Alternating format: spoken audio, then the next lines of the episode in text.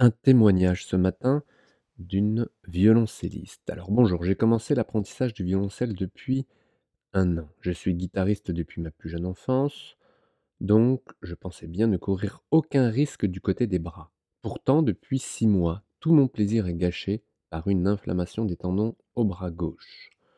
Je me, je me masse aux huiles essentielles, cela me soulage, mais je ne guéris pas.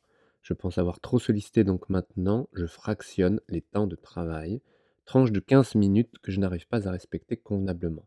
Je cherche toujours ma position et le bon réglage de la pique. Peut-être est-ce trop vieux pour demander à mes muscles, tendons et ligaments de nouvelles habitudes? Vais-je guérir un jour? Dois-je envisager d'abandonner ce qui serait pour moi un déchirement et le sentiment qu'à un certain âge, il faut savoir lâcher prise? Merci pour vos conseils. Alors, voilà un mail assez commun, malheureusement. Le violoncelle, je reviens euh, directement sur l'aspect technique. Le violoncelle exige au niveau de la main gauche, du coude gauche plus précisément, une grande flexion. Grande flexion du coude gauche. Pourquoi? Parce que dès la première position, votre main est très proche de votre tête. Ce qui exige ou ce qui impose deux choses. Pour venir proche de votre tête, vous savez que c'est le coude qui a cette fonction-là.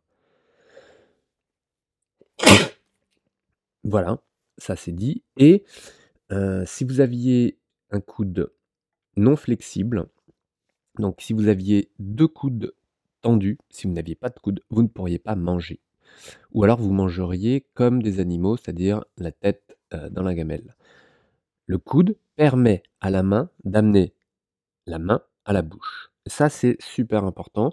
Et la première euh, limitation de flexion de coude importante vous empêche de manger avec une fourchette et de manger à la main et même de boire. Si ce n'est qu'avec soit une aide extérieure, soit euh, à la manière animale. Donc, le coude est une fonction euh, hyper importante que l'on ne prend pas tant que cela en compte et au violoncelle, il faut absolument le prendre en compte et vous allez voir de quelle manière.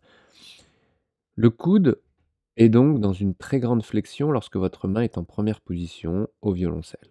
Et c'est une des contraintes, je dirais, du violoncelle, qui va se mélanger à deux autres aspects.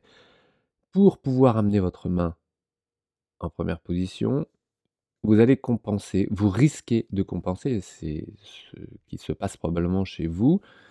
Euh, et donc, je vais vous proposer des directions, vous allez voir si ça vous correspond. C'est que pour amener votre main à en première position, au lieu de le faire sans compensation, vous probablement vous amenez votre épaule gauche en arrière. C'est quelque chose de très commun chez les donc il est probable que vous le fassiez, puisque vous n'avez pas l'habitude, et c'est le cas quand des musiciens comme ça, très à l'aise sur un instrument, changent d'instrument.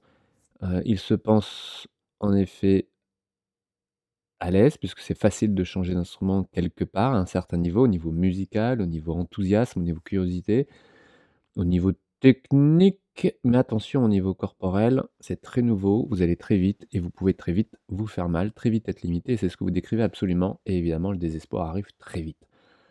Et donc, lorsque vous tirez votre épaule gauche en arrière pour amener votre main près de votre tête en première position, eh bien, vous enlevez complètement, vous court-circuitez le rôle de l'épaule du membre supérieur. La conséquence directe, c'est que la main fait ce qu'elle a à faire et compense évidemment.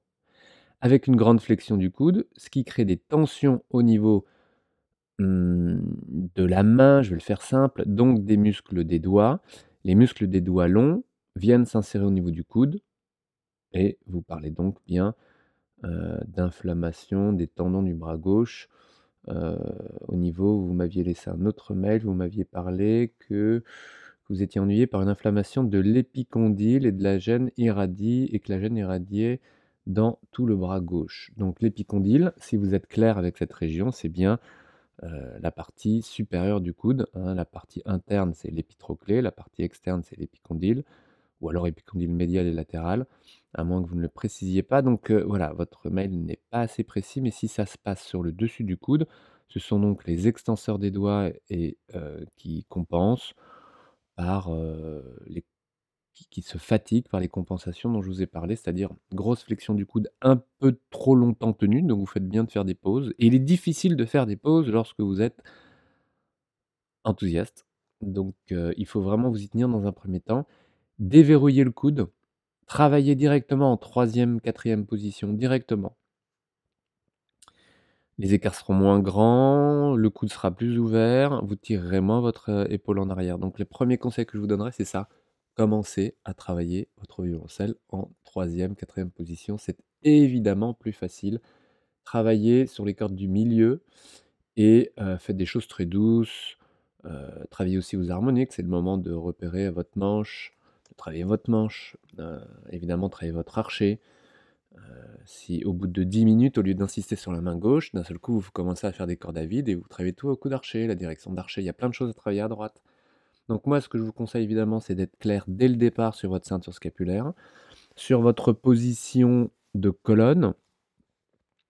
La hauteur de l'instrument, l'inclinaison, la pique, tout ça c'est important, mais ne prenez pas ça en compte tout de suite, prenez en compte d'abord votre corps, c'est-à-dire votre assise, importante, vous avez l'habitude normalement à la guitare, votre auto-grandissement et votre tête surtout, parce qu'il y a les clés là-haut, heu, au niveau de la tête de votre violoncelle qui peuvent vous déranger et vous empêcher de garder une tête haute et ça c'est dramatique parce que la tête penchée en avant provoque le recul et le retrait des omoplates en arrière et si en plus vous avez tendance à l'amener en arrière pour amener votre main gauche à la tête, tout ça devient contraignant pour le coude gauche. Voilà, j'espère que vous m'avez suivi. Je pourrais détailler, moi, ce que je vous propose, si vous voulez, heu, si vous le souhaitez. Je sais que les musiciens sont pas très partants parce que s'exposer en vidéo, c'est toujours délicat, mais vous pouvez vous filmer sans la tête ou en tous les cas sans les yeux ou de dos ou de profil sans le visage. Moi, je pourrais flouter certaines parties et vous faire une analyse en vidéo si vous le souhaitez. Je le propose largement et les musiciens sont toujours réticents parce que l'anonymat, vous savez, l'anonymat, c'est un musicien pense que s'il a des problèmes, c'est qu'il n'est pas compétent. Or, ce n'est pas vrai. Alors là, dans votre cas, oui, parce que ça fait 6 mois que vous avez pris l'instrument, donc heu, c'est pas que vous êtes incompétente, c'est que vous êtes nouvelle, en fait. Mais heu, ça revient un peu au même au démarrage. En effet, vous n'êtes pas, heu, vous n'avez pas 10 ans d'instrument, 10 ans de violoncelle, en tous les cas. Mais pour, si vous deviez vous présenter, avec votre guitare, évidemment vous êtes compétente et un musicien compétent pense que s'il a des douleurs, c'est qu'il n'est pas compétent ou qu'il ne peut ne pas se faire prendre pour quelqu'un de compétent par l'extérieur et ça c'est dommage. Enlevons ces tabous, montrez-vous et allons ensemble plus loin. À très bientôt, belle journée.